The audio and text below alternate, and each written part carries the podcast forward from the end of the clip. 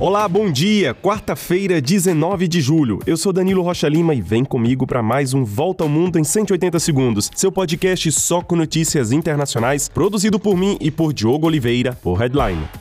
Começamos com notícias dos Estados Unidos. O ex-presidente Donald Trump recebeu uma carta formal da Procuradoria do país informando que ele está sendo investigado pelo ataque ao Capitólio em 6 de janeiro de 2021. Trump diz então que dá por certo que ele será indiciado criminalmente pela justiça por ser um dos líderes do ataque. Ele apontou que a justiça faz uma caça às bruxas, usa a lei como arma eleitoral e interfere nas eleições presidenciais previstas já para o ano que vem. Antes de ser indiciado, no caso dos documentos secretos que ele deteve em casa, Trump também recebeu uma carta da Procuradoria. Ele continua sendo favorito entre os republicanos na corrida à Casa Branca em 2024. Lembrando que uma comissão parlamentar que investigou o ataque publicou um relatório em dezembro do ano passado sugerindo que Trump não ocupe mais cargos públicos depois de incitar apoiadores à insurreição.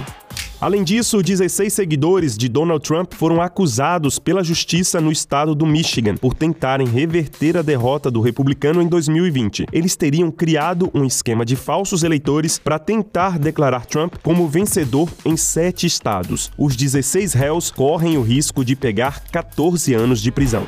E por falar em eleições, os espanhóis escolhem neste domingo um novo parlamento. Esse novo pleito foi antecipado em seis meses porque o partido PSOE, do primeiro-ministro Pedro Sanches, sofreu uma grande derrota nas eleições municipais de maio. Assim, o partido de direita, o PP, aparece como favorito neste domingo e poderia levar Alberto Feijó ao posto de primeiro-ministro. Para isso, eles tentam uma aliança com o Vox, de extrema direita, para pôr fim à primeira coalizão de centro-esquerda da história da Espanha desde a volta à democracia nos anos 70.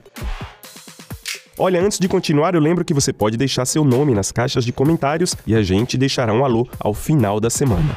Notícias da Coreia do Norte. O soldado americano Travis King cruzou a fronteira da Coreia do Sul para a Coreia do Norte voluntariamente e sem autorização e foi detido pelos norte-coreanos. O episódio pode aumentar ainda mais as tensões de uma relação já complicada entre a Coreia do Norte e os Estados Unidos. Travis King tinha acabado de deixar a prisão na Coreia do Sul depois de dois meses por ser acusado de agressão. Agora, nenhuma notícia se tem dele e não se sabe como os norte-coreanos vão reagir.